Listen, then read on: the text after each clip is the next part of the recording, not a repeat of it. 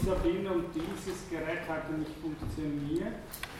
Weiß jemand, wie man hier in die Bildschirm. Ganz links. Ganz links. Hier? Ja, gut, danke sehr.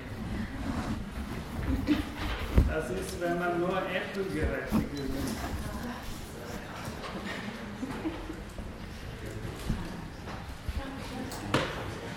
Irgendwas scheint mit dem Kabel heute nicht zu funktionieren hier.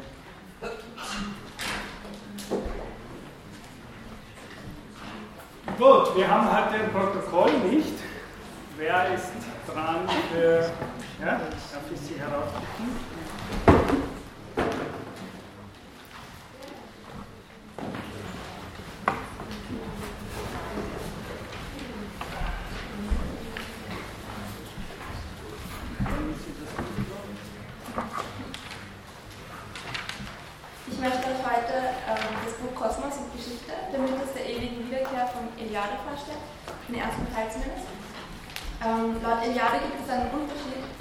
Wahrnehmung zwischen Menschen der archaischen und traditionsbezogenen Gesellschaften und den Menschen der modernen Gesellschaften, die stark durch das Juden- Christentum geprägt sind.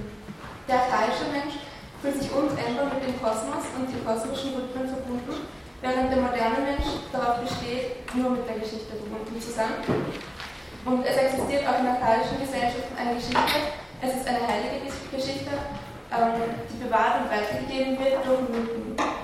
Diese Mythen vermitteln die beispielhaften Vorbilder für das gesamte verantwortliche Handeln des Menschen. Und Kraft dieser Vorbilder, die in mythischen Zeiten offenbart wurden, werden Kosmos und Gesellschaft periodisch wiedergeschaffen. Die Bedeutung von menschlichen Handlungen ist nicht an ihre körperliche Gegebenheit gebunden, sondern daran, dass sie einen urtümlichen Akt vollziehen, ein mythisches Beispiel wiederholen. Die Nahrungsaufnahme ist beispielsweise eine Kommunion und auch Hochzeit und kollektive Orgien verweisen auf mythische Urbilder. Und man wiederholt sie, weil sie am Anfang, also ab Origina, von Göttern, Ahnen oder Heroen geweiht worden sind. Der primitive archaische Mensch kennt keine Handlung, die nicht von einem anderen gesetzt und vorgelegt worden ist. Und zwar von einem anderen, der kein Mensch ist. Was er tut, ist schon getan worden und sein Leben besteht aus der ununterbrochenen Wiederholung von Handlungen, die von anderen gesetzt worden sind. Wirklichkeit erlangt etwas nur in dem Maße, als einer transzendenten Wirklichkeit teilhaftig ist. Also ein Akt erhält dadurch Sinn und Wirklichkeit, ähm, dass er Handlung wiederholt. Für einen archaischen Menschen ist die Wirklichkeit eine Funktion der Nachahmung eines himmlischen Urbilds. Also zum Beispiel aus Überlieferungen von iranischer Kosmologie geht hervor, dass jedes Ding und jeder Begriff unter einem doppelten Aspekt erscheint. Also es gibt eigentlich alles zweimal. Und es gibt in Beta, also hier gibt es den sichtbaren Himmel und es gibt aber auch einen Menon-Himmel, also einen unsichtbaren, für uns unsichtbaren Himmel. Und auf unserer Erde gibt es hier und es gibt auch noch eine unsichtbare Erde sozusagen. Und jede Kraft, die hier unten im Geta ausgeübt wird, besitzt ein himmlisches Gegenstück, das die wahre Wirklichkeit darstellt. Und es besitzen auch Städte ein göttliches Urbild, beispielsweise fanden alle babylonischen Städte ihr Urbild in den Konstellationen der Gestirne. Und auch bei den Indern werden alle königlichen Städte nach dem mythischen Modell der himmlischen Stadt erbaut, auch die modernen noch. Und also diese, in dieser himmlischen Stadt ähm, im goldenen Zeitalter wohnte der Weltherrscher. Und die uns umgebende Welt besitzt also ein außerirdisches Urbild, der als Plan oder als Abbild begriffen wird das auf einer höheren kosmischen Ebene existiert. Diese Teilhabe der Stadtkulturen an einem urbildlichen Modell verleiht ihnen ihre Wirklichkeit und Gültigkeit. Die Niederlassung in einem neuen Gebiet kommt einem Schöpfungsakt gleich und die territoriale Eroberung wird erst wirklich durch den Vollzug der Riten und ja, die eben zu den Besitznahme dazugehören. Das ist eben überall anders und zum Beispiel ist das Aufstellen des Kreuzes. Äh, das entspricht sozusagen der Taufe und ist auch sozusagen ein Schöpfungsakt. Die Wirklichkeit wird auch durch die Teilhabe an der Symbolik des Mittelpunkts verliehen.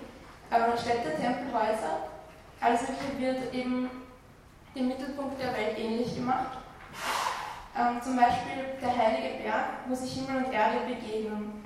Ähm, der befindet sich im Mittelpunkt der Welt. Aber auch jeder andere Tempel oder Palast und folge auch jede heilige Stadt oder königliche Residenz ist ein heiliger Berg und wird so zu einem Mittelpunkt.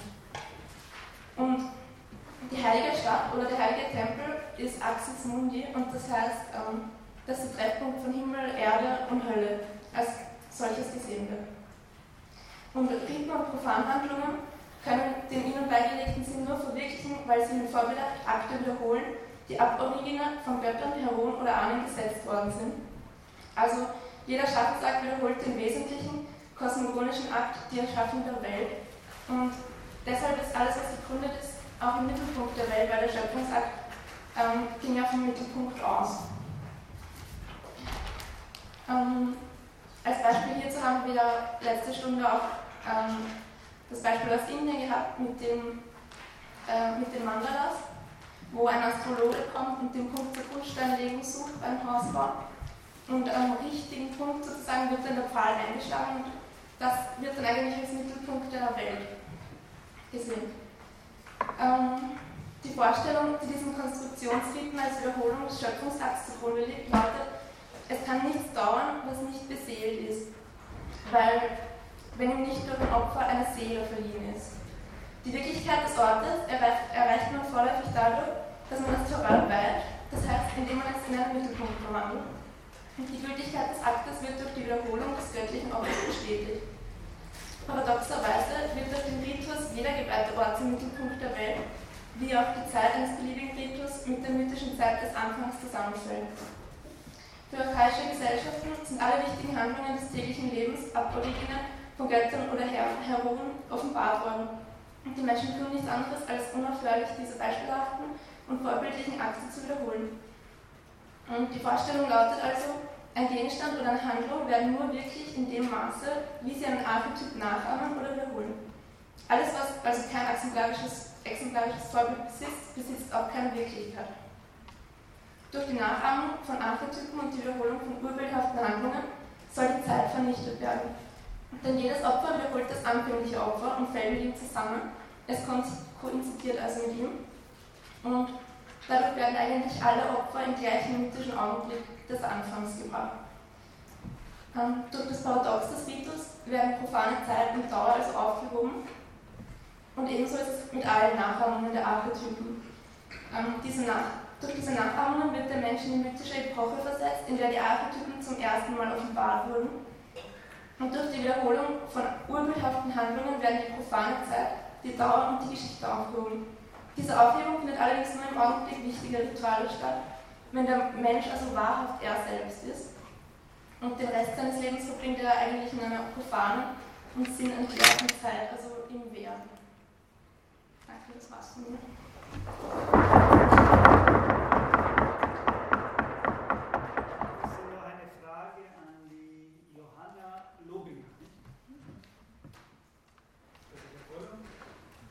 Okay. Wir sehen, wir sind schon wieder in der Wiederholung. Wiederholen im Sinne der Iteration. Ah, es gibt hier noch ein, ein anderes Wiederholen des Mikrofons. Gut, wir haben uns noch mal kurz zu skizzieren. Die ersten Stunden haben wir uns diesem Iterationsmodell von Derrida und wenn man will, zeitgenössischen, poststrukturalistischen Denkern ein bisschen gewidmet, sind jetzt letzte Stunde hinübergegangen zu dieser kurzen Überleitung von äh, Eliade, Kosmos und Geschichte, und indem er uns, wie wir gehört haben, so eine kurze Art Ontologie, wie er das nennt, also Seinslehre des archaischen Menschen, und wir haben äh, vorgeführt hatten, und da haben wir eben gehört, dass während wir im im Sinne der Moderne hauptsächlich über das Schaffen und Kreieren von neuen Dingen uns definieren, sozusagen jeder muss der eigene Schöpfer seiner selbst bis hin zu Ich-AG sein. Äh, das heißt, wir sind eigentlich alle aufgerufen, uns permanent neu zu erfinden. Ist es so, dass wir gehört haben, dass im archaischen Denken eine ganz andere Muster oder Struktur äh, prägend ist, nämlich das Muster, wie wir auch sagen könnten, zurück in die Zukunft. Ja? Also alles, was wir schaffen, Sie kennen das, das ist in vielen Science Fiction natürlich auch, so könnte so ein typischer Science Fiction Titel sein, zurück in die Zukunft. Also in, äh, den archaischen Kulturen hat man weniger diese, diese christlich-jüdische Vorstellung, dass die Zukunft etwas wirklich radikal Neues bringt, sondern eigentlich will man sich in die Zukunft zurück in eine Art Ursprünglichkeit und Anfänglichkeit, die man eher versucht wiederzugewinnen. Und daher hat sogar das Schaffen und die Zukunft den Charakter des Re, wie die Poststrukturalisten sagen, des Wiederholens, des Zurückholens von. Also wenn wir Möglichkeiten realisieren, dann ist es im asiatischen Sinne eher so, als dass wir zurück in eine tiefere Struktur unseres Wesens kehren. Also eine Möglichkeit entdecken ist nicht etwas genial Neues, äh, Originäres, sondern es ist eher ein Zurückkommen in eine Dimension, in der wir eigentlich, oder vielleicht genauer gesprochen, uneigentlich schon waren und jetzt erst eigentlich eigens zurückkehren. Und das funktioniert selbst so in die Zukunft. Also Zukunft hat hier einen Re-Charakter, einen Wieder, einen wiederholenden Charakter. Und darum ist sogar die Stadt, das Bauen, wie wir gesagt haben, der utopischsten Stadt der Welt, die wird eben gebaut nach einem Mandala oder nach der Heiligen Schrift, das Heilige Jerusalem. Das heißt, es ist immer ein Anu, wie das Kranzfeld sagt, eigentlich ein Nachgehen von etwas. Man geht in die Zukunft hinein, eigentlich in eine äh, uns vorausseiende Vergangenheit. Ja. Und das ist doch für uns eigentlich eine sehr seltsame Art und Weise, oder für uns mal zumindest kulturell sehr ungewohnte Art und Weise, das zu denken. Das Wort sollte nur so ein kurzer Ausflug sein, äh, um Ihnen so eine Art allgemeinen Text nochmal zu liefern, so einen einführenden Text. Und jetzt werden wir uns für den Rest, äh, es wird der Charakter der Vorlesung ein bisschen anders, weil wir uns jetzt nicht mehr eher in Überblicks äh, aufhalten werden, sondern wirklich einen Text den Rest des Semesters genauer uns unter die Lupe nehmen werden. Ich möchte Sie nochmal erinnern, es ist Vorlesung mit Lektüreanteil. Das heißt, ich kann voraussetzen, theoretisch könnte ich jetzt böswillig sein und einen Prüfungszettel herausnehmen und schauen, ob Sie alle das gelesen haben. Sie brauchen keine Angst, das werde ich mit Sicherheit nicht tun, äh, aber theoretisch wäre es richtig möglich. Äh, weil es eine Vorlesung mit Lektüreanteil ist und Sie daher voraussetzen, dass alle, die hier sitzen, auch diese Seiten immer gelesen haben. Also wir werden uns jetzt so langsam, kapitelweise für kapitelweise, ich betone langsam, um Ihnen die angenehme, frohe Botschaft zu machen, dass es nicht wahnsinnig viel ist, was Sie für Woche für Woche lesen müssen. Also wir werden uns jetzt langsam ab dem zweiten Kapitel durch dieses System des Vedanta äh, durchquälen oder wie immer Sie es nennen wollen. Also durch eine Lektüre. Äh, ich hoffe auch, dass es einigen Freude macht das zu lesen und das ein bisschen auszulegen dann, weil es sich vielleicht auch daher, weil, weil es sich bei Shankara, auf der, äh, der eben hier äh, ein Hauptdialogpartner von Dalsen, dem Indologen ist, um, wie ich gesagt habe, vielleicht die orthodoxeste Schrift der indischen Philosophie handelt. Also wir lernen jetzt mehr oder weniger, je nachdem wie Sie wollen, Metaphysik von Aristoteles oder Kritik der reinen Vernunft von Kant. Also so prominent oder vielleicht sogar die Margarete würde sicher sagen, äh, Metaphysik des Aristoteles plus Kritik der reinen Vernunft von Kant. Also so bedeutend ist diese Schrift für die indische Denkkultur und das System der Philosophie in Indien. Es ist wirklich die Referenz schlechthin, auf die man sich beruft, wenn man orthodox, äh, rechtgläubig, wie das ja im Griechischen heißt, orthodox, äh, rechtgläubig philosophiert. Also Sie sehen, wir sind hier in einem äh, ganz orthodoxen äh, Lehrveranstaltung, die sich auch hier ganz orthodox auf den traditionsreichen äh, Text von Shankaras oder Shankaras Interpretation der Brahmana Sutras berufen. Dalsten habe ich Ihnen auch schon gesagt, ich möchte nicht zu viel. Ich komme immer wieder dann darauf zurück und werde Ihnen auch ein bisschen Literatur dann noch geben. Zusätzlich haben wir das Tutorium von der Margarete, das ist glaube ich heute Abend wieder, nicht wann? 19 Uhr. 19 Uhr, Hörsaal? 13. 3c, also 19 Uhr Hörsaal 3c, da werden Sie dann auch noch viel so historischen Background, äh, nehme ich an, äh, bekommen zu den einzelnen Schriften. Das heißt, ich kann mich, hab, bin in der privilegierten Position, mich jetzt gleich in den Text vertiefen zu dürfen, äh, weil Sie diese anderen Informationen noch genauer, wenn sie kommen, äh, viel genauer noch hören werden. Ich steige also gleich in Media Res ein, beginne mit einem, äh, das sind alles, was ich jetzt hier haben werde, Zitate aus diesem Buch, das auch beigestellt ist. Also wenn Sie den Text gelesen haben, das sind wörtliche Zitate direkt aus diesem einen Buch, die ich jetzt durchgehen werde und Ihnen ein bisschen kommentieren werde.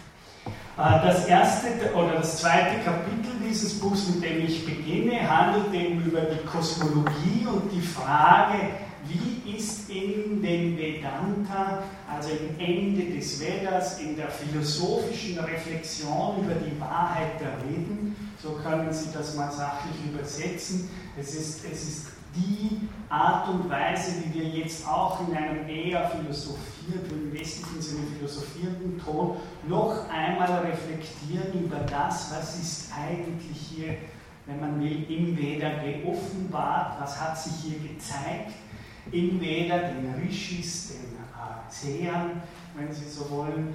Äh, und das wird im Vedanta eben nochmal äh, reflektiert und äh, eine der wichtigsten Reflexionen sind die, die wir jetzt hier besprechen werden. Ja?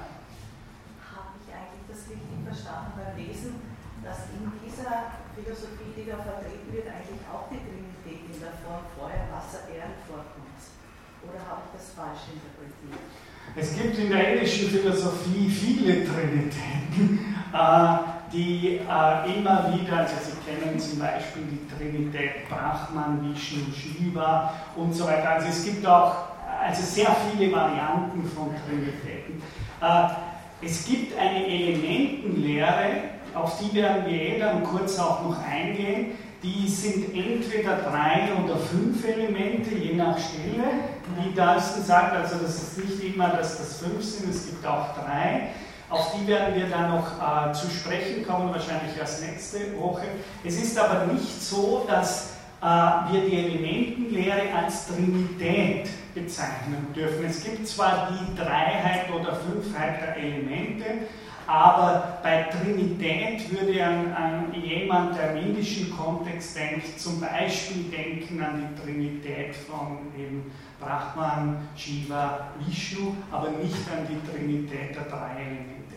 Die gibt es auch und die spielen, die Elementenlehre spielt eine ganz wichtige äh, Rolle auch in der Schöpfungslehre, die wir jetzt besprechen werden. Das kommt aber noch ein bisschen später, wo ich dann ausführlicher versuche, darauf einzugehen. Äh, die Elemente sind natürlich auch von Brahman geschaffen und sie sind daher nicht, wenn man will, das Erste oder Brahman selbst, wenn man das so platonisch formulieren will. Aber ich werde, die Frage ist berechtigt, ich werde sie aber gerne später, wahrscheinlich nächste Stunde, kommen wir zu also, ich werde jetzt ganz in diesem Sinne fragen, was beginnen mit der indischen Philosophie, auch natürlich im Hinblick auf den Titel der Vorlesung, Zeit und Ewigkeit. Was kann man, und schon das Wort Schöpfung ist natürlich höchst problematisch, das Dalston hier verwendet als Übersetzung, äh, was kann man im Kontext des Vedanta, also der philosophischen Auslegung des Vedas, lassen wir es mal so stehen. Was kann man im, im Kontext des Vedanta unter Schöpfung verstehen? Und wir werden hören, dass wir das Wort Schöpfung wirklich nur unter drei Anführungszeichen verwenden können, da dieser Schöpfungsbegriff, wie er uns hier vorgestellt wird, eben relativ wenig mit dem zu tun hat, was man im westlichen Kontext unter Schöpfung versteht. Daher ist auch die Frage, ob es Sinn macht, diesen christlich konnotierten äh, Terminus als gute Übersetzung für das zu verwenden. Ich glaube nicht, aber äh, das können ja Sie dann auch entscheiden, wenn wir uns mal auf diesen äh, sogenannten Schöpfungsbegriff in Vedanta einlassen werden. Ich lese also eine erste Stelle von der Seite 239 aus dem System des Vedanta von Darsten vor. Da wir im zweiten Teil einsteigen, bezieht das sich hier schon auf den ersten Teil, den wir nicht besprochen haben, aber ich glaube, das ist hier kein Problem. Wir haben Brahman kennengelernt als ein geistiges Wesen, das müssten Sie, ja, als ein geistiges Wesen. Als solches scheint er bei seinen Handlungen eines Motives zu bedürfen. Man muss wohl annehmen, dass, wie ein Fürst oder Großer, welcher alles hat, was er wünscht, auch ohne weiteres Motiv zum bloßen Spiel und Zeitvertreib etwas vornimmt oder wie das Ausatmen und Einatmen ohne äußeres Motiv von selbst vor sich geht, so auch Gott von selbst und ohne Motiv zum bloßen Spaße die Welt geschaffen hat. Lila ist hier das wichtige Wort. Es ist eines der wichtigen Worte die im Kontext der Schöpfung immer wieder gebraucht werden. Und lila heißt Sanskrit eben Spiel, Sport, wird zum Teil auch übersetzt, ja, der Sport. Also die erste Sache, wenn ich jetzt diesen Absatz mal, äh, mal versuche zu kommentieren. Also erstens mal ist wichtig, es heißt nicht der Brachmann oder die Brachmann, sondern das Brachmann. Ja, also darauf möchte ich schon am Anfang ausmachen. Also es ist nicht der Vater im Himmel. Ja, schon das funktioniert schon geschlechtlich nicht. Sondern das ist so, dass das Brahman kein weibliches oder männliches Geschlecht hat vom Artikel. Ja, also von der ersten. Wir haben Brahman, also das Brahman, kennengelernt als ein geistiges Wesen, als solches scheint er bei seinen Handlungen eines Motives zu bedürfen. Als Philosophen sind wir vielleicht ein bisschen langsamer wie Dawson als Indologe, wenn es darum geht, solche Sätze hinzuschreiben. Daher werde ich ab und zu so Brennspuren einbauen und versuchen, so die Worte äh, ein bisschen nachzufragen, was eigentlich hinter geistigen Wesen und so weiter steht. Also das Erste, was heißt im indischen Kontext, das Brahman ist ein geistiges Wesen. Im indischen Kontext heißt das so viel wie es ist ausgezeichnet durch eine immer wiederkehrende Struktur von Satchitananda. Ich sage das mal, Sie werden es dann auch schriftlich von mir noch nachbekommen. Ja. Äh, Sat heißt sein, Chit heißt Wissen äh, und Sehen eigentlich und dann Ananda heißt äh, Bliss. Ja. Also etwas ist ein geistiges Wesen, würde ich übersetzen, wenn es durch drei Eigenschaften ausgezeichnet ist. Es ist, es ist in irgendeiner Weise. Ja? In irgendeiner Weise kommt ihm Sein zu, wie die mittelalterlichen Philosophen das sagen. Er sagt, es ist in gewisser Weise von sich in einem Bezug zum Sein. Das zweite Charakteristikum für ein geistiges Wesen ist äh, Chit. Das heißt, ich werde jetzt hier ja Heideggersche Termini verwenden, um eben diesen klassischen Gattungen von Bewusstsein und Selbstbewusstsein, die, die mich kennen, wissen, dass ich kein Fan dieser Worte bin. Äh, das zweite ist, dass ein geistiges Wesen ist, und ich verwende eben das Heidegger-Wort, sich selbst gelichtet. Das ist einfach die schöne Formulierung, finde ich, die mehr sagt wie Bewusstsein. Äh, und zwar, was heißt das?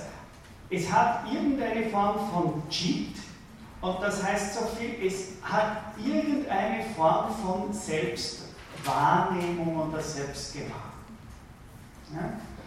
Das heißt, ich, bin mir oder wir sind uns hier gerichtet, heißt nur, wir sind geistige Wesen, heißt nicht, dass wir über den Wassern schweben oder so weiter, sondern das heißt in diesem Kontext einfach, wir sind Wesen, die Formen von Selbstwahrnehmung entwickeln. Und Formen geistiges Wesen heißt in diesem weiten Sinne auch vom Griechisch nous, noen, vernehmen, wie Heidegger sagt, das heißt weit ein breiterer Begriff wie nur denken, noen. Ja? Also das heißt, wir sind in irgendeiner Weise vernehmende Wesen. Das heißt im indischen Kontext so viel ein geistiges Wesen. Das ist mal, wir haben zum Beispiel Vermögen, uns gegenseitig gelichtet zu sein in der Wahrnehmung. Ja? Ich kann Sie da oben sehen, Sie können mich sehen, Sie können mich hören. Das heißt einfach nur geistig Chip. Ja? Ich bin irgendweise sehend, vernehmend äh, und ich vernehme dabei in bestimmter Weise die Welt, in der Wahrnehmung, im Fühlen, das ist wichtig. Ja? Das Fühlen ist nicht neu. Ja? Die modernen Bedeutungen oft von Denken heißen, Denken im Gegensatz oder Unterschied zu Fühlen. Aber im Fühlen bin ich mir genauso gelichtet und selbst erschlossen. Ja? Wenn ich selbst fühle, dass ich etwas fühle, ja? wenn Angst kommt, dann bin ich selbst dabei, das Gefühl meldet sich in mir und das, dass ich mit dabei bin beim Fühlen, heißt eben, ich, das Fühlen selbst ist eine geistige Form. Eine Form, in der ich mir selbst erschlossen bin, als freudig, als traurig und so weiter. Das heißt, Geist dürfen Sie sich nicht vorstellen, irgendwo so, das ist was, das drüber schwebt. Ja? Das hat ursprünglich weder bei den Griechen noch bei den Indern was zu tun mit geistigem europäischen Sinn. Warum ist alles schwierig? Ich mache, der Darsten übersetzt alles richtig, aber sozusagen, um es zu gedachten Begriffen zu machen, nützt uns die Übersetzung noch nichts, weil wenn da geistiges Wesen steht, dann das Philosophen das große Fragezeichen da ist. Ja, und was heißt das jetzt, wenn ich dieses. Und ist das die Tradition, die dieses Wort abruft, denn wirklich die Tradition, die im Vedanta versucht wird, zur Sprache zu bringen? Ja? Also ich würde sagen, Drashtur, Sehen, Chit, das heißt eigentlich im Vollzug des wörtlich heißt es von der Grammatik her im Vollzug des Sehens, also im Versuch des Vernehmens sein, also auch das das, das Ohr, das Klänge so Also das ist ein geistiges Wesen, ist sich, ist nicht nur in irgendeiner Weise, sondern es hat die zweite Qualität, dass es in irgendeiner Weise sich selbst in seinem Dasein erschlossen ist. Und das dritte ist auch noch wichtig, wenn wir von geistigem Wesen sprechen, dann geht es eben nicht nur um Bewusstsein, denn die Gegner von mir, von denen es ganz viele gibt, die Gegner von mir, die würden sagen, aber Bewusstsein ist doch eine wunderbare Übersetzung, weil da ist genau drinnen Sein, Bewusstsein, und es ist Bewusstsein heißt Wissen. Also es ist genau Chit drinnen und es ist genau Sat. Dann sage ich immer meinem Gegner, und wo ist das dritte Moment, nämlich Ananda. Ananda, und das ist wichtig, ein geistiges Wesen im indischen Sinne ist auch nicht nur eines, das in irgendeiner Weise ist und irgendweise versteht, dass es ist, weil es sein eigenes Sein vernimmt, sondern dieses Vernehmen hat auch den Zug voneinander. Das heißt, wenn Sie so wollen, Freude, Bliss, also das, was wir am ehesten ins Deutsche übersetzen können mit Gemüt. Also ein geistiges Wesen hat auch Gemüt oder Herz. Es ist irgendein.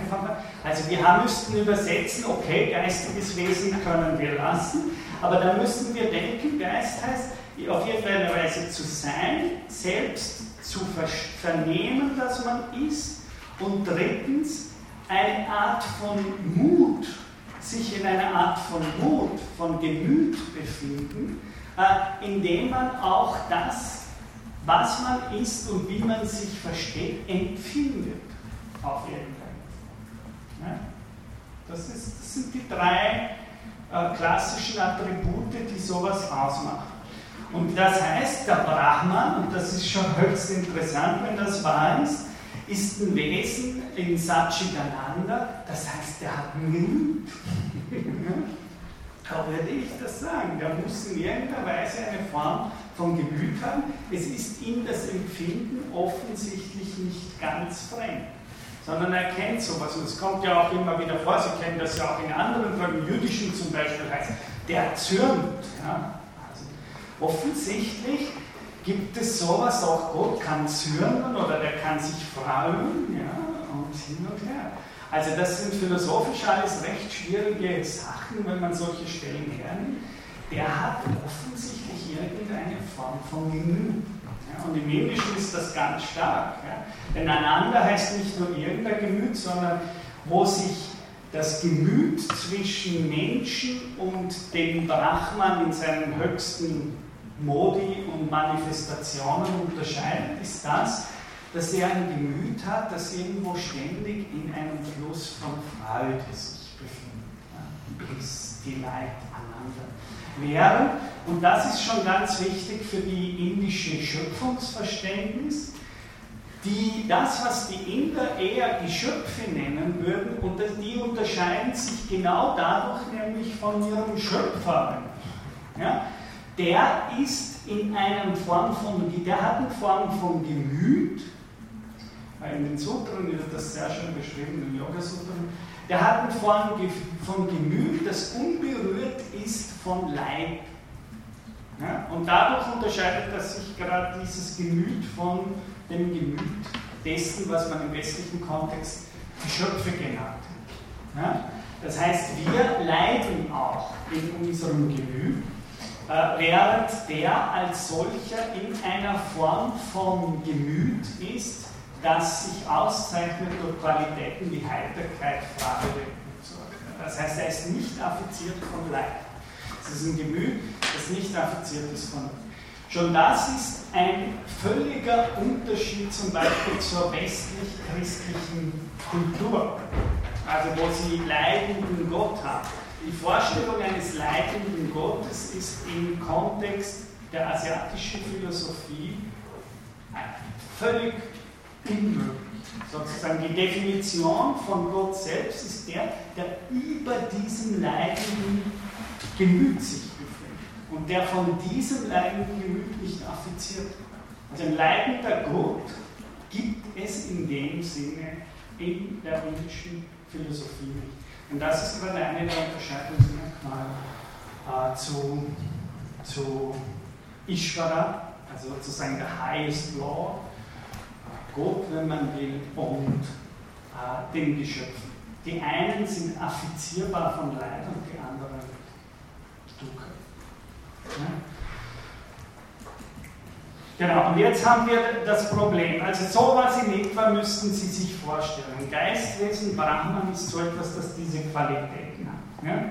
Und jetzt sagt das, ist das, und dann macht dann, projiziert er natürlich einfach die Fragestellungen der westlichen Theologie in den Vedanta hinein. Jetzt sagt er, was ist eigentlich wie kann man sich im indischen Kontext vorstellen, dass dieses Geistwesen in gewisser Weise die Welt aus sich hervorgehen lässt? Und jetzt sind wir bei typischen Diskussionen, die zum Beispiel im 16. Jahrhundert in Europa geführt wurden, zwischen Leibniz, Spinoza und äh, äh, Descartes. Ja? Wie muss man sich im christlichen Kontext vorstellen, dass Gott die Welt schafft. Und da kommen Sie auf die klassischen, äh, klassischen also Lehren, dass mehr oder weniger Geistwesen in diesem Kontext der westlichen Welt so viel bedeutet wie es ist ein Wesen, das planmäßig handelt. Ja? Also Gott handelt nicht irgendwie äh, so aus weil er gerade irgendwie Lust und Laune hat, sondern im westlichen Kontext wird das immer so gedacht, er hat irgendeine Art Plan oder Vorsehung, wenn er beginnt, die Welt zu, bauen. Und in gewisser Weise dieser Plan oder diese Vorlesung, das heißt das zielgerichtete, sinngebende Handeln Gottes, ist das dann, was im klassischen äh, europäischen Kontext die Ordnung der Welt, des Kosmos ausgemacht hat. Äh, Darsten sagt jetzt an dieser Stelle, dass wir komischerweise in der indischen Philosophie auf ganz andere Bilder stoßen, wie bei den Griechen, also den platonischen Demiurgus, oder eben typisch in diesen scholastischen Diskussionen im 16., und 17. Jahrhundert in Europa ja, von Schöpfung. Nämlich, dass die indische, dass der Veda vielmehr mit dem Begriff des Spiels versucht zu erklären, wie wir das zu erklären haben, dass plötzlich aus dem Grund des Seins heraus die Welten hervorgehen. Und die Schwierigkeit, Dalton lokalisiert hier ein ungelöstes äh, Problem in Vedanta, indem er sagt, äh, die Klasse, und das sind natürlich einfach europäische Diskussionen, nicht wirklich indische Diskussionen, die er hier vortragt, dass wir zwei Optionen haben nach Dalton, äh, nämlich einerseits entweder wir sagen, er hat planmäßig gehandelt und lässt aus diesem planenden Vorgehen heraus die Welt entstehen. Oder wir sagen, und das ist typisch dieses Entweder-Oder, diese binäre Struktur, in der westlichen Kultur. Oder wir sagen, er, er, er handelt in gewisser Weise planlos. Ja? Er handelt mehr oder weniger zufällig, heißt das für uns.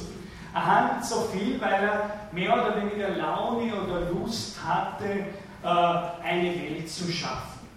Und das, was Dustin hier sagt, ist, dass das indische Wort lila also diese Art spielerisches Hervorgehen, ein Wort ist, das diese Spannung nicht wirklich lösen kann, weil es dann heißt, wie es übersetzt, eigentlich war dem Gott langweilig und aus Zeitvertreib hat er gesagt, wir müssen uns mehr oder weniger, ich möchte mich vervielfältigen und dieses Vervielfältigen ist dann das, äh, warum, warum also die Frage nach dem Motiv und dem Grund. Uns und diese Welt gibt es, weil mehr oder weniger dem Gott fahn war und er daher aus Zeitvertreib begonnen hat, äh, die Welt zu retten.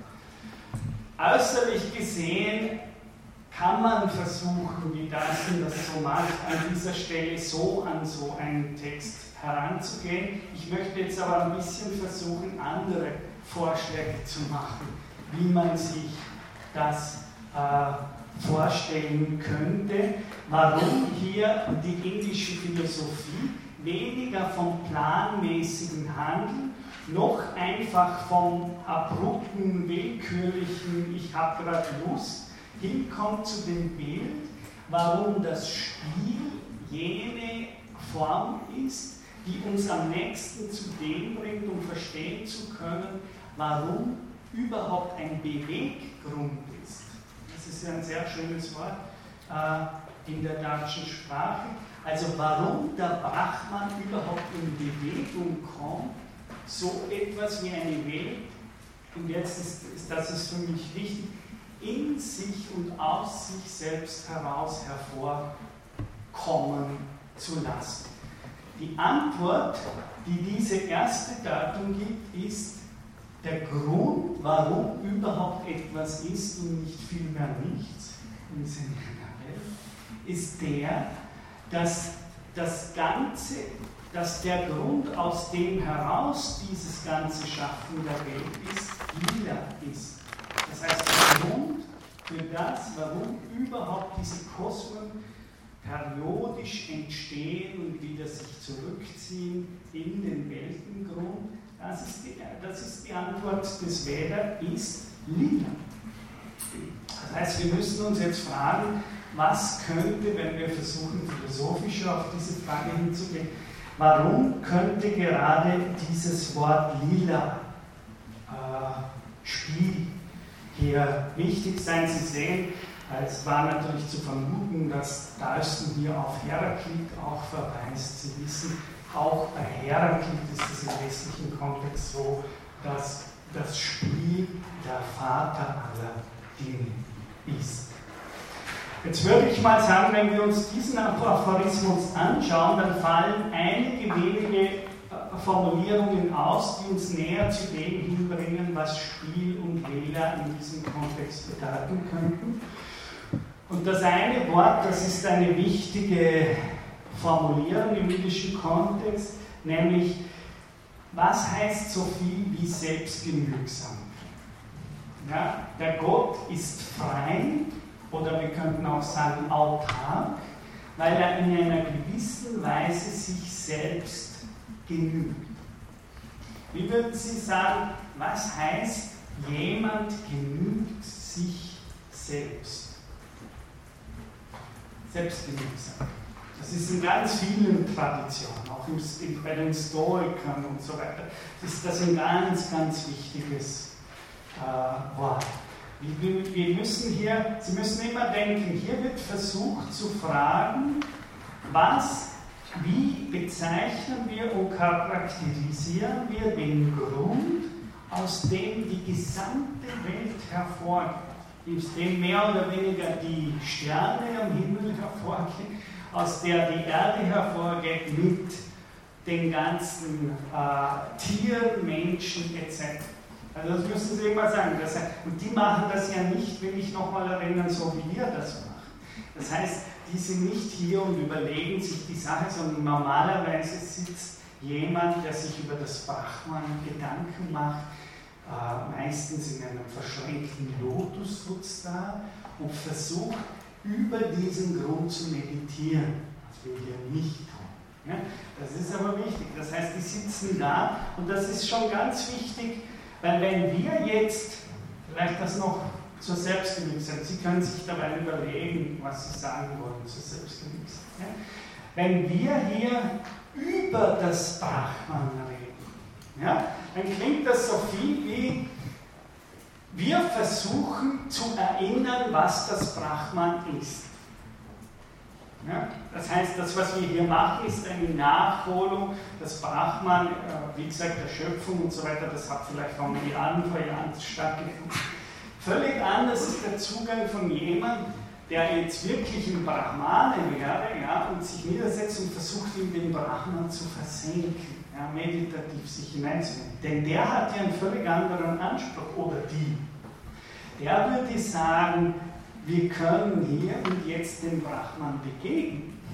Wir reden nicht nur über das Brahman, sondern dieses Brahman hat die Möglichkeit, sich hier innen uns zu zeigen. Und das Wichtige ist, dass die sagen, das Brahman ist nicht irgendetwas, was vor vor so 4 Milliarden irgendwie diese Welt aus sich heraus äh, generiert hat, wie eine Spinne ihr Netz spinnt, wie wir noch hören werden, sondern dieses Brahman ist, christlich gesprochen, hier mitten unter uns. Und natürlich der Unterschied einer meditativen Zugangsweise zu einer Zugangsweise, in der über das Brahman gesprochen wird, ist die, dass man dort versucht, in diese Dimension dieses Grundes, aus dem heraus alles kommt, selbst einzubringen. Das betone ich an dieser Stelle, vor allem als selbstkritisch, äh, selbstkritische Methode gegenüber kolonialistischen Zugangsweisen zur indischen Philosophie. Ja? Also das ist ganz wichtig. Das sind zwei völlig unterschiedliche Sachen. Es wird auch was Unterschiedliches herauskommen. Ja, also jetzt zur Selbstgenügsamkeit. Ja, was würden Sie sagen, sind so typische Eigenschaften für das, was man früher Freiheit genannt hat, nämlich Autarkie, Selbstständigkeit, Selbstgenügsamkeit? Dass man keinen Dritten dazu braucht, sondern dass man es in sich trägt. Dass man auch nicht irgendwas nach Vorbildern schauen muss, etc., sondern eben dieses Bestimmte, diese Freiheit in sich trägt. Ja, also dem würde ich sehr viel abgewinnen. Auf der einen Seite scheint es mal so, so autark ist der, der in gewisser Weise selbst in einen Bezug zu diesem Brahman kommt und in diesem Sinne in sich trägt. Vorsichtig bei der Formulierung in sich tragen, wäre ich, die richtig ist, aber wäre ich immer in dem Sinne, wenn ich sage, wie viele gibt es dann, die das Brahman in sich tragen? Ja? Tragen Sie das Brahman in sich? Trage ich das Brahman in mir? Tragen Sie das Brahman? Das sind typische Fragen des Vedas. Das heißt, es gibt nur ein Brahman nach indischer. Das heißt, wenn wir sagen, wir tragen das Brahman in uns, dann tragen wir ein und die tragen wir selbst dieses Selbst, dieses eine, diese eine Substanz, wie wir mit Spinoza, und äh, er sagt es dann auch, dann das, diese eine Substanz, dieses eine Selbst tragen wir in uns selbst. Ja, das ist ganz wichtig. Das heißt, wir tragen es in uns, aber wie ich immer sage, als das, in dem die ganze Welt getragen ist. Ja, das ist für europäische Zugangsweise.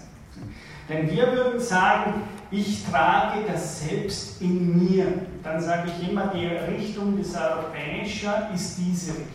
Das heißt, als ob das Brahman irgendwo da tief in mir drinnen. Das ist natürlich europäisch, aber dieses, Sie müssten das, ich treibe es mal ein bisschen weiter, und zwar genau in die Richtung, wo ich gehen will.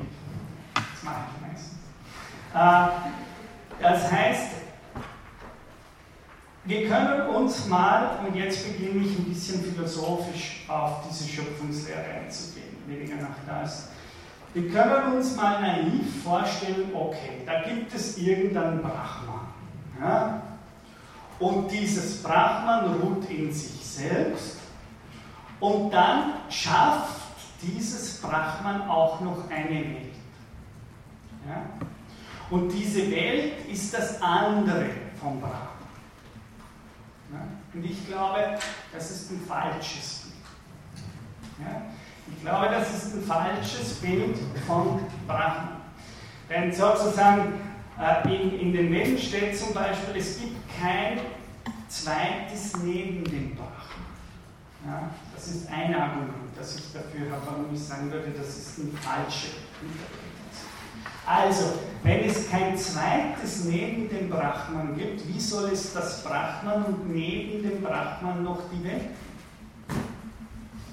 Das ist das, wie soll es das geben?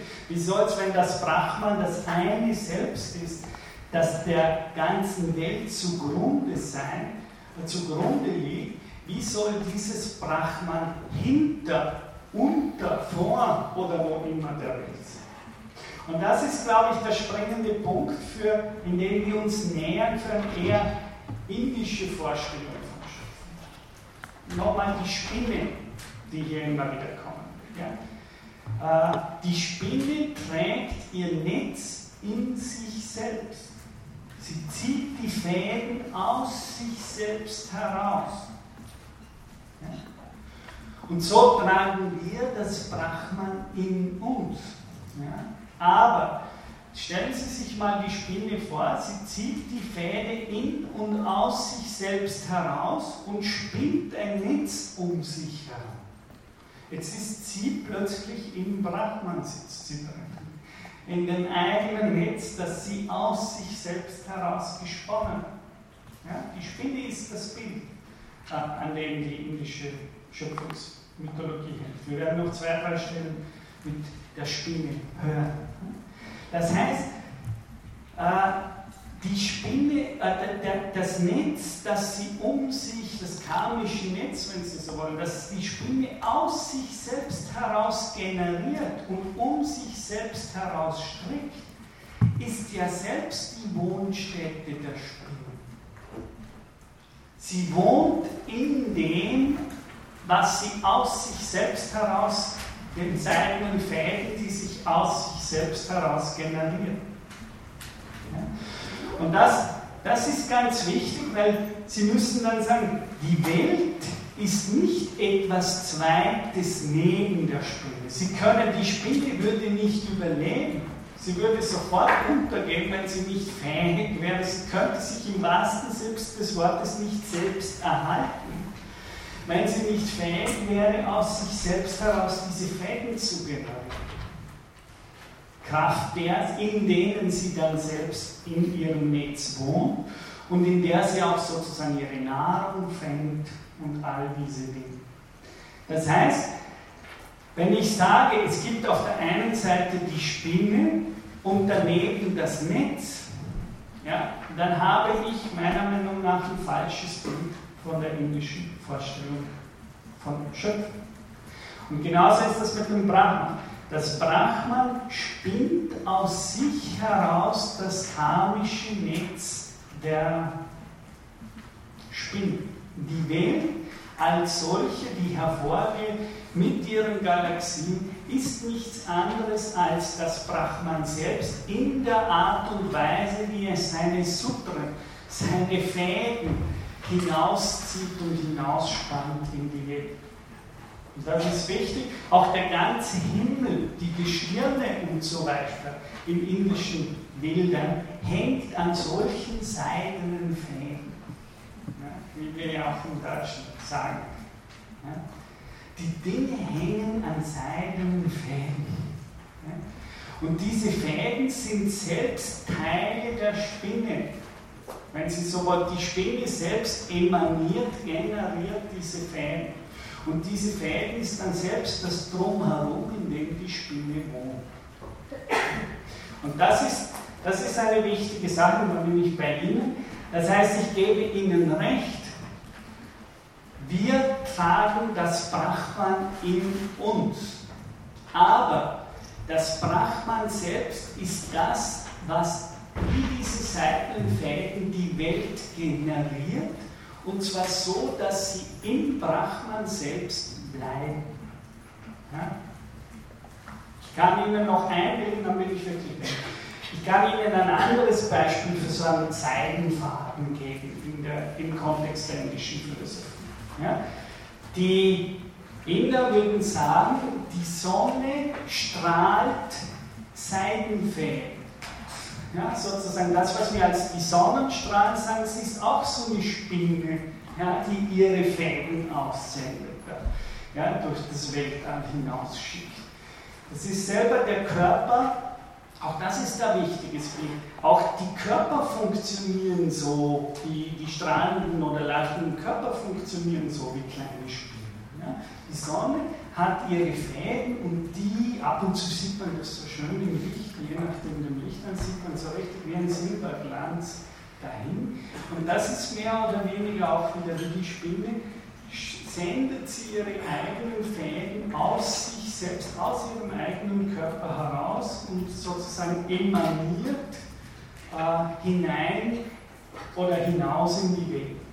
Und dieses Hinaus können Sie jetzt aber wieder in zwei Richtungen lesen, wie ich an der Stelle lese. Sie können sagen, die Sonne strahlt aus. Ja, und dann wer weiß, was man meint. Das heißt, die Sonne sendet ihre Strahlen aus. Ja? Und wohin gehen diese Straßen, Strahlen?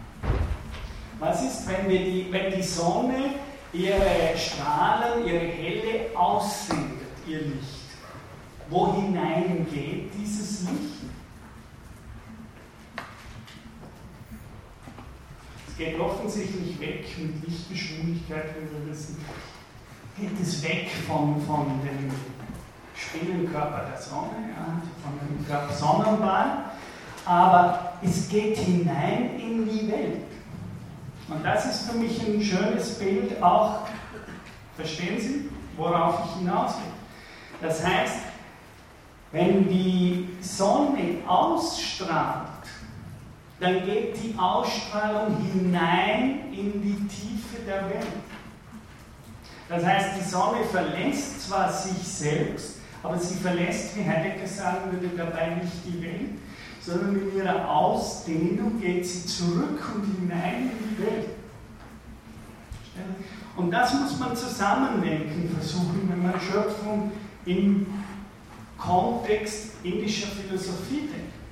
Das heißt, alles emanieren, wie die Neoplatoniker gesagt Also alles aus, wie haben sie in der deutschen Sprache, ausdehnen, ausbreiten, ausstrahlen. Da ist immer dieses Eck, dieses Hinaus. Aber das wäre noch nicht genug für die indische Vorstellung, sondern das Hinaus ist gleichzeitig ein Hinein in den unendlichen Raum. Das heißt, je nachdem, wie Sie so ein Springen geht, wie Sie schauen, können Sie sagen, die Strahlen gehen hinaus, von der Sonne aus gesehen, diese Wegstrahlen. Aber dieses Hinaus ist, dieses Emanieren ist zugleich ein Immanieren, ein Hineingehen in den Raum. Ja? Und in dem Sinne könnten Sie von der Emanation her gedacht, können Sie auch sagen, äh, die, die, die sich mit Lichtgeschwindigkeit ausdehnenden Lichtstrahlen dehnen sich aus und im Zuge ihrer Ausdehnung gehen sie zurück und hinein in den dunklen Raum. Sie können das immer von beiden Seiten Und ich glaube, diese zweite Seite ist den Indern so wichtig.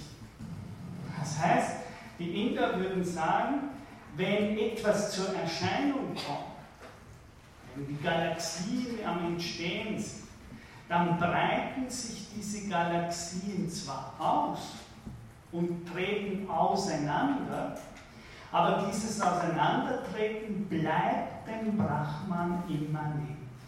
Es verlässt nicht das Brahman. So wie der Sonnenstrahl, auch wenn er mit Lichtgeschwindigkeit hinausgeht in den Raum, nicht den Raum verlässt, sondern in den Raum hineingeht.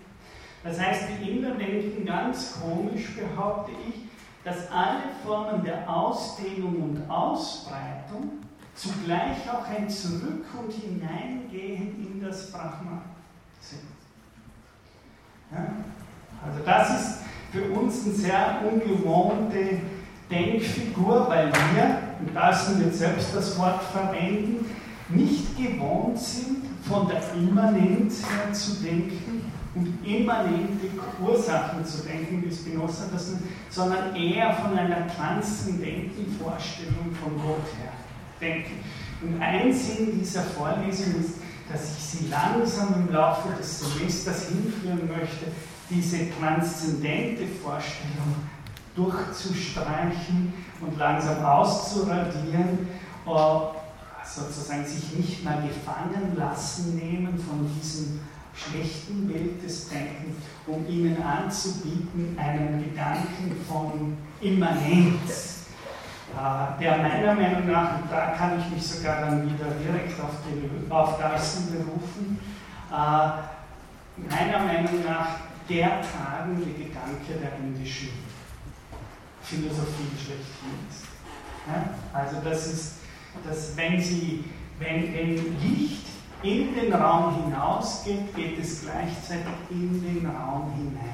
Und es lichtet den dunklen Raum, den Non-Dual, wie, wie die Inder sagen. Das heißt, es erleuchtet im wahrsten Sinn des Wortes das, das Licht, das sich ausbraucht, geht hinein in das Brahman und erleuchtet dabei das Brahman. Und das dürfen Sie sich aber gar nicht so mein Vorschlag ist, dass Sie sich das gar nicht esoterisch vorstellen, sondern ganz hautnah auch physikalisch. Also denken Sie nicht an, die Seele wird erleuchtet und äh, jemand hat eine unglaubliche Erfahrung, die er macht, sondern das, was ich hier sagen will, äh, dieses Leuchten und Erleuchten des Brahmans passiert in allen sich ausbreitenden Körpern. Sie können gar nicht anders, als im Brahman zu leuchten und dabei das Brahman zu erleuchten. Ja, so wie Sie nicht, wenn Sie auch rennen, ein anderes Beispiel ist, versuchen Sie mal, ich frage, Quizfrage so, Millionen. Wie schnell müssen Sie rennen, damit Sie aus dem Raum hinaus Das wäre so typisch indische Frage. Ja, jetzt können Sie sagen, man muss tausendfache Lichtgeschwindigkeit haben. Also ich mache jetzt so die Kinder, die das ja mit den Zahlen haben. Ich weiß noch die größere Zahl, dann sagen die eine Zizillionen und die anderen sagen 100.000 Zizillionen oder wie immer. Genau das Spiel spiele ich jetzt lila. Ja, also sozusagen, Sie können sagen, okay, ich rausche jetzt mit Lichtgeschwindigkeit. Wann verlässt diese Lichtgeschwindigkeit den Raum? Gabel. Hm? Gabel. Ja. Wie soll sie ihn verlassen? Sie kann nicht, sie kann immer nur den Raum lichten, der noch nicht gelichtet ist. Also sozusagen, sie ist immer an dem Raum, wo sie noch nicht war. Das sind die Zenonschen Paradoxien. Ja, sie ist immer an dem Raum, wo sie, wenn ich sage, der Lichtstrahl ist jetzt in Lichtgeschwindigkeit irgendwo da 55.000 Kilometer oder Milliarden Kilometer oder Lichtjahre da draußen, dann habe ich wieder das Problem, okay, jetzt habe ich ihn dort, ja, aber was ist weiter draußen? Und jetzt sage ich, der soll noch äh, mit milliardenfacher Überlichtgeschwindigkeit fliegen. Er wird immer vor demselben Problem stehen. Wo immer er geht, ist wieder ein Raum außerhalb von ihm. Und er kann noch schneller rennen und versuchen, er kommt nicht raus. Wir kommen mit welcher Geschwindigkeit auch immer nicht aus dem Brahman heraus. Sondern wo immer wir rennen, wo immer, wie es in, in, in, in den Veda heißt, wo immer der Lichtstrahl kommt, der Non-Dur sitzt schon da, winkt, lächelt, so wie wir also liegen, ja, der ist immer schon dort. Und er sagt, jetzt renne ich noch schneller und ich entkomme dir. Ja? Und ich erfinde irgendwelche tausendfache Lichtgeschwindigkeiten. Aber wo immer er hinkommt, der blöde Brahman sitzt völlig ruhig schon da und er lichtet wieder nur den Raum. Und er kommt nicht raus aus dem Spiel. Äh, der ist ihm im wahrsten Sinn des Wortes unendlich zuvorgekommen. Er ist ihm unendlich zuvorgekommen. Er kann, wie schnell auch immer und wie beschleunigt immer, er kommt unendlich nicht mehr aus, aus dem Brand. Und das ist das Wichtige meiner Meinung nach der indischen Lehre. Das heißt, das Brahman ist nicht nur Liebe Gott, sondern der ist immer schon da, wo immerhin ich will. Und das Zweite ist, der ist nicht nur da, sondern das Licht, das sich ausbreitet, ist selbst eine Art und Weise des Daseins des Brahman. Das heißt, es ist nicht nur der leere Raum, der gelichtet wird, sondern es ist gleichzeitig die Schöpfung oder die Welt selber, die sich ausbreitet, ist eine modale, wie Spinoza sagt, eine modale Art und Weise des Brahmans. Oder wenn Sie so wollen, dieses mit Licht sich selbst erfüllen, ist das Leben des Brahman. Es gibt außerhalb dieses, so es werde Licht in der Dunkelheit, außerhalb diesem Ereignis gibt es kein Leben des Brahman. Das Leben des Brahman ist das Leben der Welt des Genusses. Wenn ich jetzt dieses Bild weiterdenke, ist es richtig, dass die Zeitlichkeit dann absolut keine Relevanz mehr hat. Ja und nein. Wie glauben Sie ja? Nachdem die Zeit, ich, nach Ihrer Erklärung habe ich jetzt für mich den Schluss gefolgt, dass die Zeitlichkeit ein Teil des Brahman ist. Ein Teil dieses Systems des ganzen Universums, das er im Brahman ist, der seine Funktion drinnen hat, aber dadurch hat es auch keine Relevanz mehr, was ist im Brahman dann mehr zeitlich. Genau. Schau ich, Sie können immer, und die Schwierigkeit ist, dass wir immer dual denken. Schau, schauen Sie die Bewegung vom leeren Raum, sagen wir mal, an. Dann können Sie sagen, das Brahman bewegt sich nicht, es ruht, es ist, eh, es ist immer schon da, wo immer etwas in Bewegung hinkommt. Es ist immer schon vorbewegt. Ja? Und genauso denken äh, sozusagen, das ist das Nirguna Brahman ja, in der Sprache von Vedanta. Also das heißt, das ist diese, dieses Brahman, das nicht, also Nirguna heißt eigentlich das über den äh, sich in der Natur ereignenden drei Eigenschaften, aber das erkläre ich später dann Nirgunas. Also sozusagen das, was über die Bewegtheit der Natur hinaus ist. Äh, von daher gesehen können Sie sagen, ein anderes Wort für, dieses, äh, für diese Ebene des Brahman ist Pursha. Das heißt, es ist der Nicht-Dur. Was tut der Raum? Der tut, also diese dunkle Offenheit, diese Lichtungeheit. Was tut sie? Sie tut gar nichts. Heidegger sagt mal auf seinem kleinen Schrift Feldwege, äh, sie nähert. Ja? Sie ist Für alle Kinder bleibt der, bleibt der Himmel die Näherin der Sterne. Also so, die, sie, näher, sie macht, dass einer dem anderen begegnen kann. Ja? Aber sie tut dabei natürlich nichts. Das heißt, wir dürfen uns nicht von der Grammatik der Sprache verführen lassen. Wenn ich sage, was tut der leere Raum, dann ist die am besten Übersetzung im europäischen Sinne, er lässt zu. Er gewährt. Er gewährt die Ausbreitung des Lichts. Würde es keinen offenen Raum geben, dann wäre es so, dass das Licht sich nicht ausbreiten kann. Also sozusagen, das ist, es, es tut das Nicht-Tun, wie die Inder sagen. Der Raum tut das Nicht-Tun, indem er einfach nur dem Licht seine Ausbreitung gewährt. Und er macht und tut rein im Lassen, im Zulassen dieser Ereignisse. Ja? Er ist daher, wie, wie es im Indischen oft gesagt wird, non-dur. Ja? Nicht durch. Und doch könnten wir alle anderen nichts tun, gäbe es diesen gewährenden, seinlassenden, zulassenden, diesen, wie ich gerne übersetze, generösen Raum gäbe es diesen generösen Raum, der das alles zulässt, ja, äh, der die, wie die Buddhisten sagen, Himmel und Erde über den Guten und Bösen gleichermaßen aufgelegt Gäbe es diesen unglaublich gewährenden Raum nicht, dann könnten all diese Dinge nicht stattfinden. Aber er tut natürlich nichts im, im Sinne von aktivem Tun. Er lässt zu. Und er lässt zu, sogar in dem Sinne, dass er zum Beispiel zulässt, dass die Sonne und ihre Strahlen zu ihm kommen können. Sozusagen, die können dann ausdehnen und sich ausbreiten. Und sie können das nirgendwo anders tun als in ihm. Das heißt, das ist das Wichtige. Das heißt, sie dürfen sich im Kontext der indischen Schöpfungslehre nicht vorstellen, jetzt gibt Jetzt kommen die Europäer und sagen, aha, es gibt die Leerheit, ja, das sagen ja auch die Buddhisten, und sozusagen es gibt den leeren Raum und daneben gibt es eben das Licht, die Welt des Lichts, der Wandlung, ja, wo alles irgendwie mit riesigen Geschwindigkeiten da durchs Weltall haust und da entstehen verschiedene Formen äh, von Körpern, Menschen, Tiere und so weiter. Das Wichtige ist, dass und darauf will ich eben hier hinaus. Das Wichtige ist, dass die sagen würden, sie dürften den Fehler nicht machen, dass sie glauben, sozusagen das Brahman ist der leere Raum. Äh, und dann gibt es eine zweite Welt, das ist die Welt der Bewegung.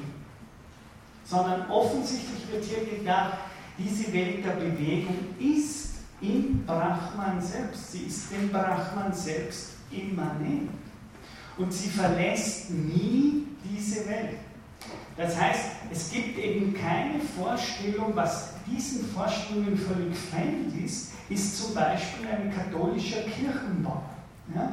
Denken Sie die Kuppel oben und sozusagen pyramidial spitzt sich alles zu. Oben ist Gott Vater und die Trinität, ja, und dann kommen die Bischöfe und die Engel und irgendwo kommt dann unten das Fuß, dieses Bild funktioniert nicht in diesem Denken der Immanenz. Es funktioniert nicht. Sie, Sie können nicht sagen, äh, die, die Inder machen das selber oft, dass sie den Raum als das Bild dafür nehmen. Sie können nicht sagen, dass sich der Raum oder das Weltall irgendwo auf irgendeinem Punkt, wo dann der Gott oben sozusagen die transzendente Vorstellung äh, der Welt, dass sich das zuspitzt auf eine letzte, höchste äh, Spitze, auf die das Ganze zu. Das, äh, das Brahman ist nicht ein isolierbarer Superleistung oder Höchstpunkt innerhalb des Ganzen. Und das Brahman ist eher so etwas wie ein Feld, das alle Dinge immer schon teilt. Und jetzt komme ich zurück auf Ihr Ding. Wenn wir daher versuchen und sagen Sätze wie wir tragen das Brahman in uns, dann muss man eben denken, okay, Wir tragen es in uns, weil wir uns immer schon auf diesem Feld befinden, weil wir alle dieses Feld teilen. Aber wir finden dieses Feld eben meiner Meinung nach im indischen Sinne nie, indem wir in diese Richtung psychologisch in uns hineingehen, sondern indem wir umgekehrt, wie, wie die Inder sagen, sozusagen in diese Offenheit da der Welt selber finden, die wir miteinander immer schon teilen. Das heißt, wir müssen in die Welt kommen im richtigen verstandenen Sinn und nicht in unsere Psyche hinein, äh, wenn wir versuchen, auf das Selbst zu stoßen. So wie wir nicht in den Raum finden, äh, indem wir irgendwo einen Punkt in uns selber finden, um dann sozusagen im Raum, im offenen Raum selbst zu stehen. Also das ist, Sie müssen das immer umdrehen auch. Das heißt, wir tragen das Brahman in uns, weil wir in das, es gibt eine Tradition im christlichen Kontext, die geht in die Richtung. Wenn Sie zum Beispiel sagen, Christus ist unser eingeborener Sohn, ja, dann gehen solche Formulierungen in Richtung die Immanenzphilosophie. Das heißt, wenn sie geboren werden, so wie sie in den Raum hineingeboren werden, wenn sie gezeigt werden, ist es so, dass sie in ihrem Erscheinen in das Brahman hineingeboren Das heißt, das Brahman ist weder hinter, über der Welt oder irgendwo thront er als Vater im Himmel, sondern das Brahman ist eher dieses einladende Feld, in das sie immer schon im Zuge ihres Erscheinens eingeboren werden, hineingeboren. Ja? Das heißt, sie wohnen dem Brahman inne, oder wie immer wir das formulieren. Äh, Heidegger sagt einmal mit Hinblick auf Höllerlin auch das schöne Wort, alles ist innig. Ich glaube, das ist auch eine Sache, die sehr gut in, in diesem. Das heißt, wenn wir sagen, wir sind innig, dann sind wir in diesem Brahman innig. Das heißt, alle Beziehungen spielen sich in diesem Brahman ab und sind diesem Brahman immanent. Das ist, ja, das ist. Da macht aber noch die Rede von Geburt und Tod sind auch Brahman. Inwiefern? Also sagen, dass ein Mensch geboren wird und ein Mensch stirbt. Und warum macht es keinen Sinn mehr? Ja, weil sagen, der Mensch auch vor der Geburt existiert hat, nach, nach dem Tod existiert. Ja, wir müssen beginnen genau zu philosophieren. Ja? Das heißt, der Mensch, Brahman ist mal noch nicht der Mensch. Ja? Sowas, also von dem Brahman, das wir jetzt gesprochen haben, sondern äh, Sie müssen ja immer sagen, das, was nicht stirbt, nach, und da, da werden wir dann später noch wieder zu kommen, also die Todesinterpretation. Ich kann das nur kurz jetzt mal in Bezug auf den Schöpfungsgedanken sagen, wir werden dann lange Kapitel über diese Frage. Äh, das Einzige, was nicht stirbt und nicht geboren wird, nach indischer Lehre, ist dieses Brahman. Also alles andere wird geboren. Aber ein Ding wird nicht geboren. Und das ist das Gott. Jetzt dürfen Sie aber nicht so denken, aha, das ist eine, aber gibt es denn dieses Ding? Äh, also so, jetzt kommen Sie in eine Art Gottesbeweis oder so. Noch ist das Brahman ist nicht Gott. Also noch nicht so einfach. Das dürfen Sie nicht, das Absolute ist nicht gleich Ishvara. Ishvara ist eher so etwas wie ein Gott im westlichen Sinne, aber Ishvara ist nicht einfach Brahma. Das ist ein Special. aber nicht, nicht einfach ident mit Brahma. Das ist ja wichtig, sozusagen, die, Sie müssen das genau wie Spinoza das im ersten Buch seiner Ethik macht. Sie, Sie dürfen nicht den Fehler dieser mittelalterlichen Theologen machen und dann fragen, ja, aber gibt es dieses Ding überhaupt mit dem Brahma? Nein, Spinoza macht das ja sehr gescheit und sagt, nein, wenn Sie wissen wollen, was Brahman heißt, müssen Sie sich denken, ich frage nach dem, das per Definition, genauso beginnt Spinoza seine Ethik, per Definition das ist, was nicht geboren wird. Und die, die, was nicht geboren wurde, sondern in dem, und das ist genau, was er dann sagt, Substanz ist das, was in sich selbst ist und aus sich selbst geboren ist. Und ich habe Ihnen schon gesagt, Spinoza wird daher bei mir jetzt so viel zitiert, weil wissen Sie, welches Bild er für seine Schöpfungstheorie verwendet? Jubel, genau, die. Spinoza ist der westliche Denker, der die Spinne, und ich weiß gar nicht, ob er indische Philosophie überhaupt irgendwas in Berührung bekommt. Müsste ich mal nachschauen. Aber wie, es wäre eigentlich eine wichtige Frage, nochmal zu schauen, ob er das wirklich aus dem indischen Glaubens, bin mir ziemlich sicher nicht. Äh, sondern der hat mehr oder weniger Immanenzerfahrung gemacht und denkt die, sieht er Spinnen und äh, ich habe ihm ja gesagt, er hat es geliebt, Spinnen aufeinander loszujagen und zu wie die mehr oder weniger miteinander umgehen und hat aus den Spinnen äh, seine Conatus-Theorie Aber das ist, das ist, weil offensichtlich diese Spinne und ihre Art, die Netze zu bauen, offensichtlich ein sehr gutes Bild ist, nicht nur in Indien, sondern auch für einen Denker wie Spinoza. Um das zu sagen, was, was man denkt, wenn man Immanenz versucht zu denken. Ja? Und das heißt, wenn Sie fragen, Brahman ist nicht die erste Frage, existiert so etwas wie ein Brahman? Weil Spinoza richtig sagt, ich sage euch nur, wenn ich sage Substanz, die eine Substanz, also im Sinne von Brahman jetzt im Indischen, diese eine Substanz, dann sage ich euch gleich, was ich meine, wenn ich von der rede. Und nichts mehr sagt er. So beginnt er zu definieren. Ich sage euch nur, an was sollt ihr denken, wenn ich das Wort Substanz verwende bei Spinoza, Brahman Englisch. Und dann sagt er, wenn wir, wenn wir von derselben Sache reden, so, dann denkt euch an das, was nicht geworden ist, sondern aus dem heraus und in dem heraus und durch das heraus alles, was wird, wird. Das ist die Definition von Substanz. Ja? Darum kann ja Spinoza im Unterschied zu Aristoteles sagen, nein, nein, es gibt nicht viele Usias. Es gibt nur eine einzige Usia. Weil eben Spinoza unter dem versteht, wenn Sie Brahman verstehen wollen, dann müssen Sie denken, aus was heraus entstehen eigentlich und wie ist der Moment der Entstehung von etwas aus etwas anderem heraus zu verstehen.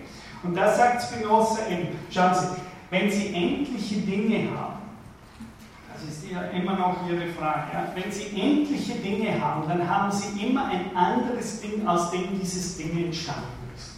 Also, ich habe mich nicht selbst zur Welt gebracht. Das heißt es. Sondern andere haben mich zur Welt gemacht. Daher bin ich nicht selbst die Substanz. Das ist die Logik von Spinoza. Das heißt, ist falsch.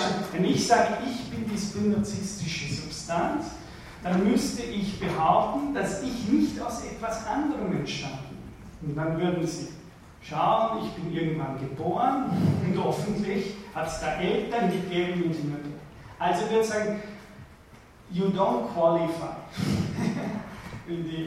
also sozusagen, ich, ich, ich bin nicht die absolute Substanz, weil ich aus etwas anderem heraus geboren wurde. Ja?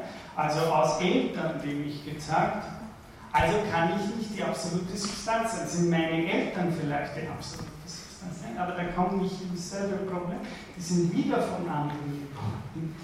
Das ist, die, das, ist das Spiel der Metaphysik, ja, das wir 2500 Jahre gespielt haben. Das heißt, wir kommen in den Regressus infinitum. Ja, wir kommen dahin, dass ich sage, aber das kann ich ja bei allem sagen, ist der Stuhl vielleicht die Weltsubstanz? Ja, aber der ist ja auch von anderen hergestellt. Und, und, und komme ich bei diesem Unendlichen zurück? Gibt es so etwas, wo ich sagen muss, und jetzt komme ich dreimal die Frage noch eins weiter. Und jetzt sage ich, okay, Stuhl ist nicht das Brahman. sozusagen alleine die absolute Substanz. Ich bin auch nicht das Brahman, weil ich bin auch von anderen zur Welt gebracht. Was ist aber, wenn Sie sich fragen, von wem ist das Ganze der Welt zur Welt gebracht? Na, jetzt kommen uns langsam schon über Probleme auf. Sie und ich. Denn wie wollen Sie denken, dass das Ganze der Welt von etwas anderem und woraus soll das Ganze der Welt geboren werden? Jetzt kann ich natürlich sagen, okay, vor der Welt als einen Punkt, wo Gott die Welt geschaffen hat, aber dann komme ich halt auf dasselbe Problem wieder. Und woher ist, dann ist eben der Gott und woher ist dieser Gott geboren? Ist der wieder sozusagen von was anderem geboren oder nicht? Das heißt, das, was die klassische Metaphysik gemacht hat und was die klassische Metaphysik Grund nennt oder Ursache, das ist nicht das, was wir heute unter Ursache. Ja? Die Ursache dafür, dass ich die Hand hebe, ist, weil ich das will oder sowas. Das ist keine Ursache ja? im, im klassisch-philosophischen Sinn. Das Wort hat Sinn, warum das Ursache heißt. Nämlich, das heißt Ursache, weil das heißt, ja, aber wie ist das in Bezug auf das Ganze der Welt? Und das fragt natürlich jede Schöpfungstheologie oder Schöpfungsphilosophie in irgendeiner Art und Weise. Kann das Ganze der Welt selbst wieder, so wie der Stuhl oder ich selbst, aus etwas anderem geboren werden? Aber wer soll dieses andere sein? Oder gehen wir wieder zurück zum Raum? Ich kann sagen, okay, diesen Raum zwischen diesem Ding und dem, den habe ich jetzt hergestellt durch die Differenz oder die Distanz dieser zwei Dinge. Oder wenn ich herumlaufe im Raum, dann verändere ich immer irgendwo die Konstellation im Raum. Aber können wir uns vorstellen, und das ist ja das Beispiel, das Darcy hier auch bringt dann, können wir uns vorstellen, dass jemand den Raum selber geschaffen hat? Wo, woher haben wir irgendeine Sprache, die wir hier überhaupt noch einen sinnvollen Satz sagen können? Woher soll der Raum kommen? Ich kann zwar den Raum verändern und seine Konstellationen umgeben, aber wie soll ich den Raum selber, das ist eine wichtige Diskussion auch in der englischen Philosophie, wird er geschaffen, ist er nicht geschaffen, wie soll ich den Raum selber schaffen? Ja? Also das, das ist die Frage. Das ist die Frage. Und jetzt nochmal eher, eher lebensweltlich gesehen. Jetzt sagen die indischen Philosophen, wenn ich frage, was ist dieses eine, das nicht mehr aus einem anderen geworden ist? Das ist die klassische Definition. Was ist dieses eine, das nicht mehr abgeleitet ist von einem anderen, das vor ihm war? Das heißt Grund im philosophischen. Äh, das ist, was ist das? Und kann ich über dieses eine, das nicht geworden ist, sondern in dem und aus dem heraus alles wird, kann ich über das noch als Mensch irgendetwas Sinnvolles sagen? Jetzt behaupten die Inder, ich war wieder viel zu schnell, denn wenn ich wissen will, wer der Mensch ist, ist er genau der, der mehr oder weniger in seiner Individualität, Kraft seiner Natur, in ein besonderes Nahverhältnis zu diesem Brahman versetzt wird. Das heißt, als Mensch geboren sein, heißt gerade, das ist die Antwort auf meine Frage, als Mensch im indischen Sinne geboren sein, heißt so viel wie diese Frage stellen können. Das heißt, für uns äh, ist es nicht so, da gibt es irgendwo einen Grund, ja, wen interessiert das schon, dass es da irgendetwas gibt, aus dem nichts, das nicht aus etwas anderem geworden ist. Aber die Inder sagen, die Möglichkeit, diesen Grund zu befragen, um in ein eigenes Verhältnis zu diesem Grund zu kommen, zum Brahman, dass die individuelle Seele das nennt die indische Philosophie das Atman, dass das Atman die Fähigkeit hat, diesen Raum zu erinnern und sozusagen sich in dieses Verhältnis zu diesem einen Grund zu bringen.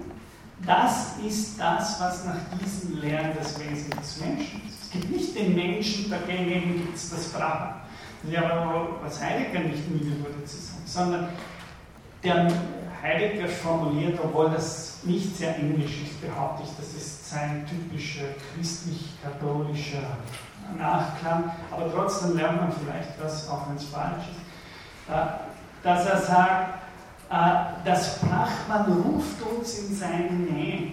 Oder der Mensch ist der von Brahman selbst in eine Nähe gerufen. Das klingt eben für mich viel zu sehr christlich, viel zu personalistisch, viel zu anthropologisch. Aber so ganz falsch ist es trotzdem. Und in dem Sinne vielleicht äh, ein Körnchen Wahrheit, das im pädagogischen Sinne auch braucht. Aber das ist die Frage. Das heißt, das ist keine abstrakte Frage von der indischen Philosophie. Und das ist noch viel zu abstrakt, was ich jetzt mache. Denn die Inder würden ja nicht zufrieden sein mit dem, dass sie sagen, okay, wir können uns so im Sinne der westlichen Philosophie jetzt über Gottesbeweise, gibt es diesen Grund, kann ich von dem irgendwelche Eigenschaften sagen, Attribute, die hinzukommen im Unterschied zu den endlich gewordenen Dingen sondern sie würden sagen, kann ich selbst mehr oder weniger in diesen Raum des Brahmans hineinkommen. Das ist, kann sich mir dieser Raum selbst auftun. Die ganze ethische Philosophie geht in die Richtung, dass der Mensch ein besonderer Nahverhältnis zum Brahman ist, nämlich bis zu dahin, dass ihm dieses Brahman selbst aufgehen kann. Und das ist, was Darsten dann sagt, dass der ganze Schöpfungssinn äh, in der indischen Philosophie darin beruht, dass die Schöpfung selbst so gedacht ist, dass dieses Aufgehen des Brahman in einer individuellen Seele möglich ist. Und wenn Sie so fragen, wenn Sie also fragen müssten, im Sinne von Kant, was ist das höchste Gut ja, der Schöpfung, dann würden die Inder sagen, letztlich ist die ganze Schöpfung nur dazu da, vorbereiten, dass ihnen diese Nähe zum Brahman selbst aufgeht. Das nennt eben die indische Philosophie die Identität von Atman und Brahman. Das heißt, dass der Grund nicht einfach in der Spekulation ist, sondern dass dieser Grund mehr oder weniger, wie Eckhart sagen würde, zu ihrem Seelengrund das ist das, woraufhin im letzten als höchste Potenz die Schöpfung im, oder das, das Werden der Welt im Kontext der indischen Philosophie hinstellt. Das heißt, das höchste Gut ist das Erkennen des, der eigenen individuellen Seele des Atmen von diesem Brahman selbst. Und das ist wichtig. Diese Erfahrung ist nicht nur eine intellektuelle Erkenntnis im indischen Sinne, sondern Satchit Ananda. Das heißt, diese Erfahrung, sagen Sie, hat, und darum ist das eine Art Heilslehre oder was wir auch religiös nennen würden, weil, oder Therapie mit Wittgenstein gesprochen, hat sie auch einen soteriologischen Aspekt, weil die sagen, wer das sieht und erkennt, ist heiter und freudig gestimmt.